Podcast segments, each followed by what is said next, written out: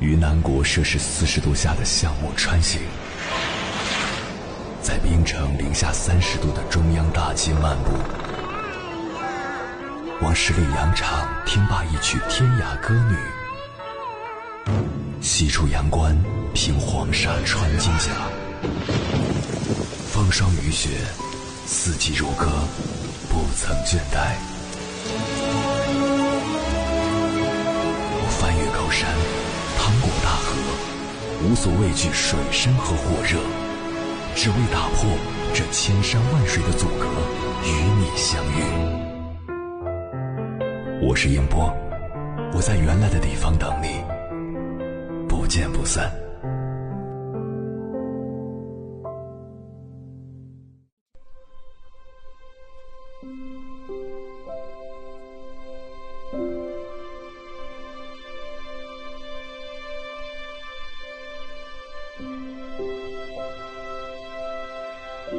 在知乎上有这样一个问题：为什么每天好像什么都没做，却感觉特别累呢？有个高赞回答说：一天二十四个小时，如果你把二十个小时都花在了迎合别人的事情上，当然会觉得疲惫不堪。深以为然。美国心理学家罗杰斯曾提出“理想自我与现实自我”的概念。理想自我是自己最渴望成为的样子，现实自我则是在外界影响下自己真实的样子。一个人之所以不快乐，是因为他没有成为自己想要成为的人。其实，生活不在别人描绘的蓝图里，而在自己的手里。二零二二年，苏敏决定离婚的新闻登上了热搜。此前，他因抛夫离家而火遍全网，半辈子 A A 制的婚姻让他活得压抑窒息。直到外孙上了学，他攒钱买了人生中第一个写着他名字的小汽车，由此开启叛逆之旅。一路上，他通过拍短视频收获了粉丝，接了广告，把小汽车换成了大房车。走过无数城市，见识到了以前从未见过的美好风景，也找到了自己的价值。尽管如此，那时的他还想着会回归家庭。直到再次踏进家门，面对的依然是丈夫的语言暴力，她便下定决心离婚。网友们替她开心，也有人说这婚早该离了。其实苏敏骨子里有着那代人独有的坚守，家庭是他割舍不掉的一部分。直到经历一次次的失望，他才做出了遵循自己内心的选择。心理学上有个自觉理论，一个人可以有不受外界任何因素干扰而做出自己选择的自由和权利。从不愿离婚到。决定离婚，苏敏拥有了自己的人生，自己说了算的底气。在《蛤蟆先生去看心理医生》一书里，蛤蟆先生曾经为了获得认可，一直活在别人的期待中。在多次向苍鹭咨询后，他开始正视自己的需求，放弃了让人生厌的家族事业，选择了自己喜欢的职业。自觉能力。才是生活的一剂解药。遵循内心，掌握选择权，不再把生活的美好愿望假手于人，就会发现自己做主的人生才有安全感和踏实感。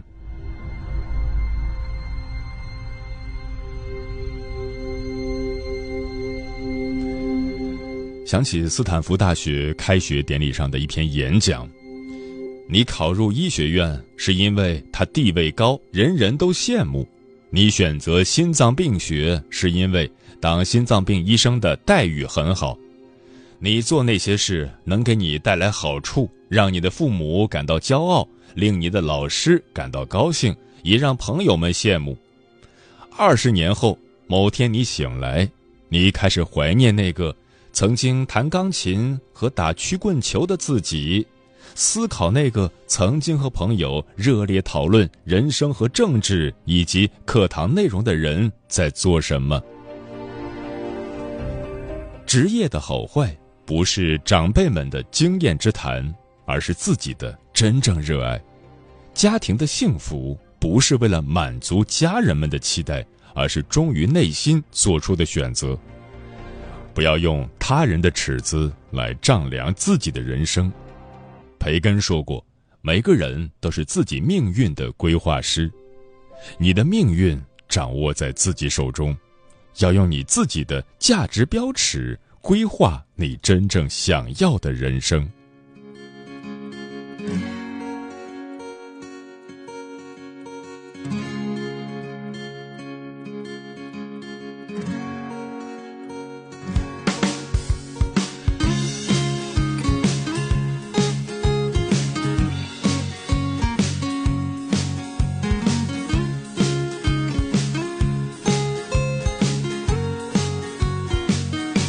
看梦境又来袭，听呼啸在海里，翩翩舞蹈的夜里，感受风吹过鼻息，自由窜满身体，是上帝的赐予。关于岸上的哭泣，怀抱所有的经历，我不想去爱。我不要被爱，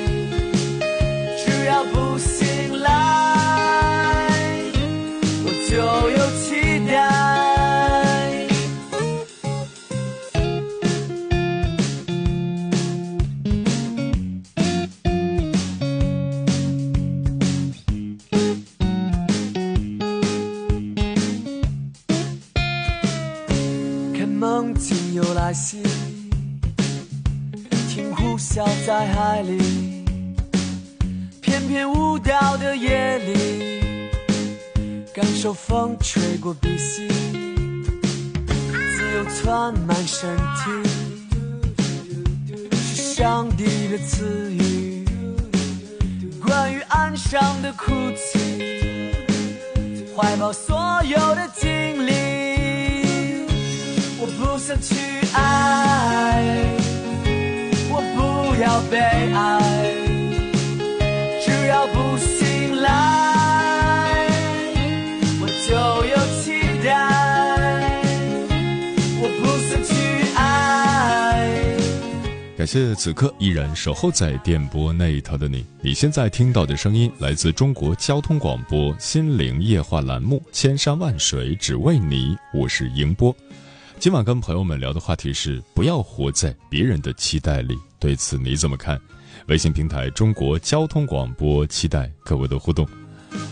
刘先生说：“年纪越大，越懂得顺着自己的心意而活，不管什么时候都能过得轻松自在。反之，如果一味迎合别人，把时间花在与自己无益的事情上，就会做很多无用功，白白消耗我们的时间和精力。”上善若水说：“人生在世，我们不免会受到别人看法的影响。”但与其活在别人眼中，不如活在自己心里。在人生这张答卷上，从来都没有标准答案。我们唯有倾听自己的内心，才能交上满意的答卷。风起日落说：“我始终想不明白，为什么要对别人有所期待？毕竟每个人都是独立的个体，不是应该把目光放在自己身上吗？对于别人的期待，我也同样不会很在意。”生活是自己的，自己的日子开心与否，只有自己知道。没有人能够替你做什么。既然做不了，又凭什么要对我有所期待呢？嗯，前段时间重新看了一遍华裔作家吴启诗的处女作小说《无声告白》，这是一个关于自我和救赎的故事。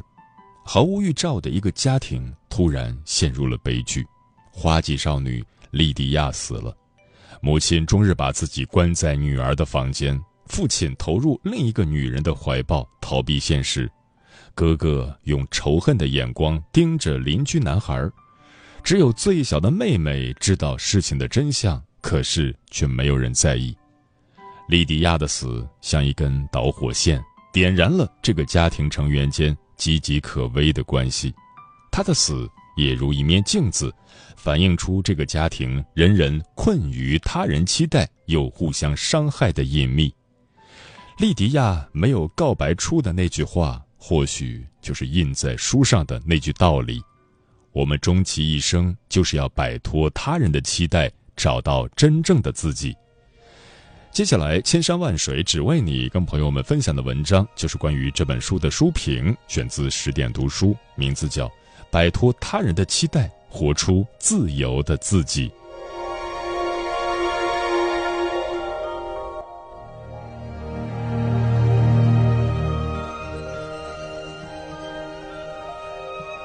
以爱为名的期待羁绊住生命。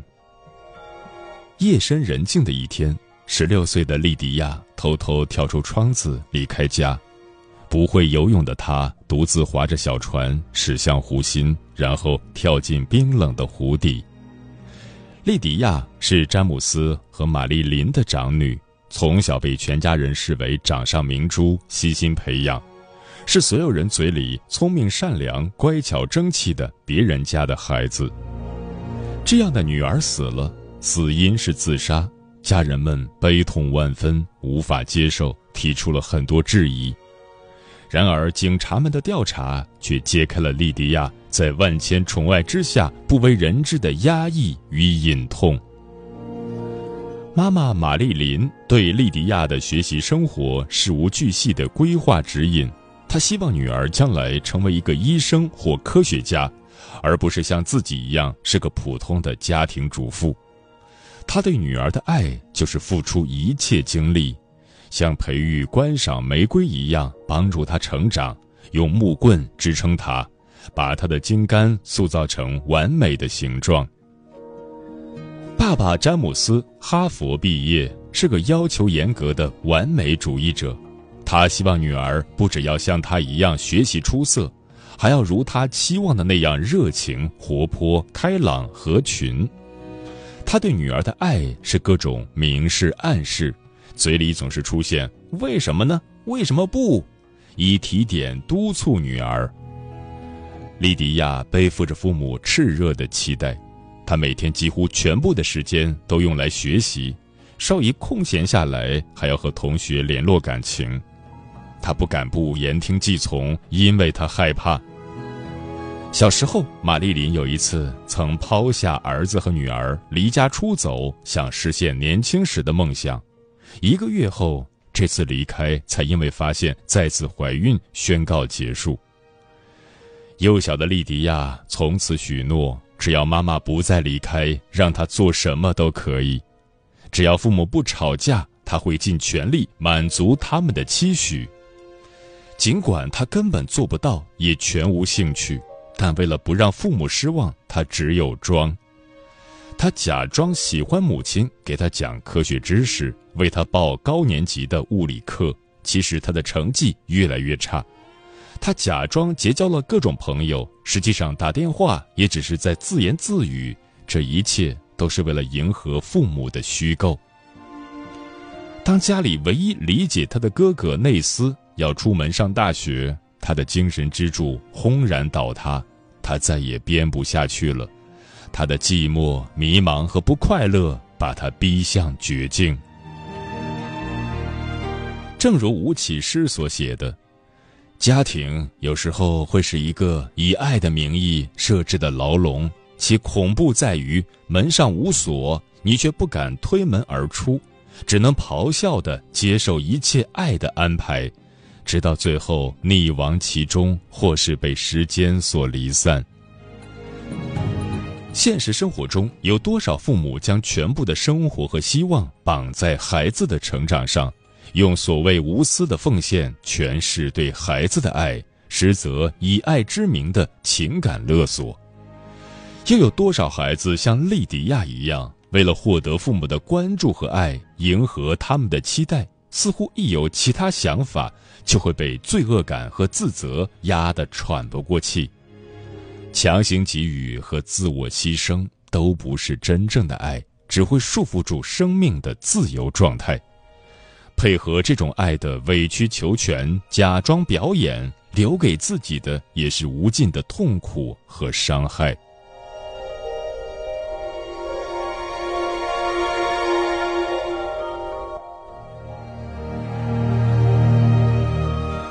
对身份认同的期待禁锢住生活。如果进一步探究莉迪亚死亡的谜题，得追溯到二十多年前。那时的玛丽琳是出类拔萃的女大学生，尽管在女性应该回归家庭的价值观盛行的时代长大，玛丽琳偏偏要选修化学课，实验做得比男生还出色，以优异的成绩考上大学。单亲家庭的他，从小看不惯母亲作为一个家庭主妇寄居生活，因此，他的努力奋斗就是要变得与众不同，而不是像母亲希望的，只为嫁给一个优秀男人。那时的詹姆斯是大学里年轻的华裔教授，作为美国二代移民，他的人生道路饱受屈辱和不平等。但他咬牙坚持下来了，考上了哈佛大学。优秀的他毕业时却因为歧视没能留校，只能去另一所学校任教。詹姆斯渴望融入周围，但自身贫苦的家庭、不一样的肤色始终让他格格不入。即便他已经当上教授，周围人看他的眼光依旧没有改变。一个想要与众不同，一个想要变得普通，对于自身身份的追求是他们刻在骨子里的烙印。他们在对方身上看见自己想要成为的样子，于是陷入爱河，义无反顾地结婚生子。现实却是生活的琐碎令一切蒙上尘埃。玛丽琳因为家庭中断了学业，放弃理想后。他成为了母亲口中的家庭主妇。詹姆斯以为和一个白种人结婚就能彻底融入美国人的世界，但他依旧被区别对待。于是，夫妻俩将身份未能改变的遗憾投向了长得最像母亲的莉迪亚。书中有一个送礼物的小小细节，让人感受到夫妻二人的期待多么的令人窒息。在别的女孩生日、节日收到的都是洋娃娃、裙子、首饰的时候，莉迪亚收到的是妈妈准备的物理、化学方面的书，或是听诊器，只为让她延续她做医生的梦想。好不容易收到爸爸送的裙子，却有附带要求，要穿着去参加舞会，并且要大受欢迎，以补齐。他这个自卑孤僻的父亲所有的社交短板，这加剧了莉迪亚的痛苦，因为父母的追求没有在他身上延续，而他们无法突破的困境，他在重复承受着，既不耀眼夺目，也被种族歧视。其实，夫妇俩这种身份的迷失和执着，也是很多现代人的通病。因为性别偏见、种族偏见都是依旧存在的社会问题。叔本华说，人性一个最特别的弱点，就是在意别人如何看待自己。为了摆脱社会的偏见，很多人不断给自己身上加码施压，希望获得认可和接纳，反而忘记了每个人都有属于他独特的价值。挑战或融入他人设定的世界，都不是人最重要的活法，也不是对所谓身份最大的肯定。真正活着的意义是放过无法回头的执念，相信当下的选择，与过往和解，以自由舒服的心态安然找到人生的归途。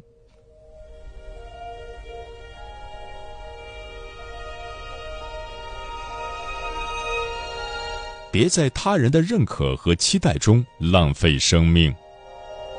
抽丝剥茧的调查让莉迪亚的死因越来越清晰，但我认为父母强行给予的期待与重压，或许将莉迪亚推向了看似绝望的深渊，但真正杀死他的依旧是他自己。年幼时，母亲的离家出走，让她从一个普通的女孩变得既强大又脆弱。他的强大是自以为能以满足父母的期许为代价改变家庭现状，自以为能和期许带来的枷锁对抗，哪怕痛苦不堪也愿意独自承受。他的脆弱是小心翼翼地扮演着懂事乖巧，从不敢流露任何不满。他太害怕年幼时再一次失去母亲，也害怕不听话就无法挽留已经出轨的父亲。他本来可以反抗的，像他保护妹妹汉娜那样。汉娜一直是被父母忽视的透明人。当他捡起姐姐丢在地上的礼物，莉迪亚一把扯过，大喊道：“你不需要他！”在他们最后一次谈话，他对汉娜说。如果你不愿意笑，就别笑。他不希望妹妹的人生也被父母掌控。然而，莉迪亚却继续委曲求全，重复昨天的日子，早已忘记了如何表达内心真实的意愿。他本来可以觉醒的，像他的哥哥内斯那样。内斯也很擅长妥协，比如在父母的期待下，他放弃了更喜欢的耶鲁和斯坦福。和父亲一样进入哈佛，但不同的是，他更懂得如何坚持自我。他最终实现了小时候的梦想，成为了宇航员，带着热爱飞出地球。莉迪亚什么也没做，既没有平衡生活，也没有争取梦想。他深陷被束缚的痛苦，又一直不清楚我是谁，我想要什么。一如书中那句悲伤的话：“我想成为所有人，除了我自己。”他本不必死，但死去的只有莉迪亚。莉迪亚虽然死了，但她的死却让这个家重新审视自身和家庭成员间的关系。詹姆斯夫妇开始放下不完美的梦想，重新接纳彼此。他们也不再把期待放在孩子身上，而是真正关心陪伴曾被忽视的两个孩子。而内斯与汉娜一开始彼此关心和亲密，不再试图逃离躲避这个曾对他们冷漠的家，渐渐融入其中。伤口还在，实际上他们已经开始愈合。摆脱他人的期待。过上想要的生活是每个人生活的应有之义，不应该只存在在无奈的幻想里。而认可和接纳自己是勇敢的第一步，也是最重要的一步。不管生活多么艰难，经历多么痛苦，人生只要自己允许，一切都是开始，一切都能重启。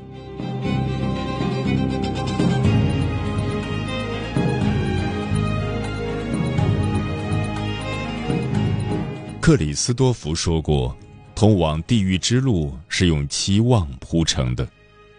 人生在世最可悲的，就是为了获得他人的认同，忽视自身的感受，在别人的期待里过完自己的一生。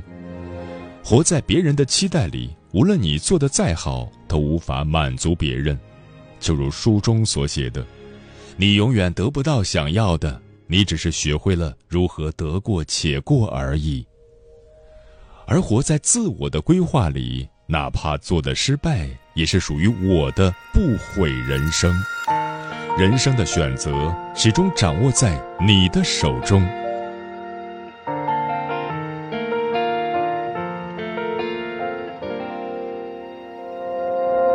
如在黑夜中被熄灭了星空，荒原上看不到尽头，只有这一路相随的孤独。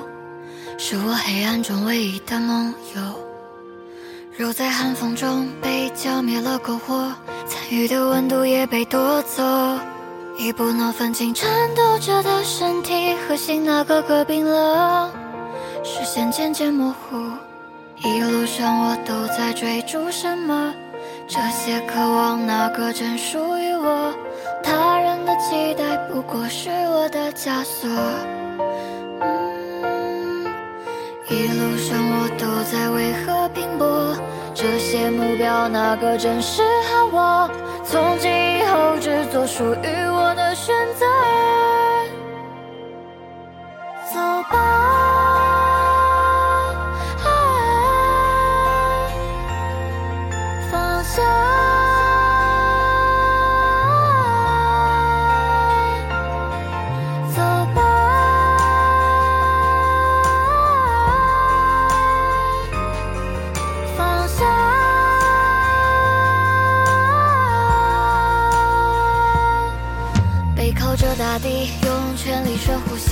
手臂不由自主的上举，一定是对跌落的不甘心，不甘心刚到这里就放弃。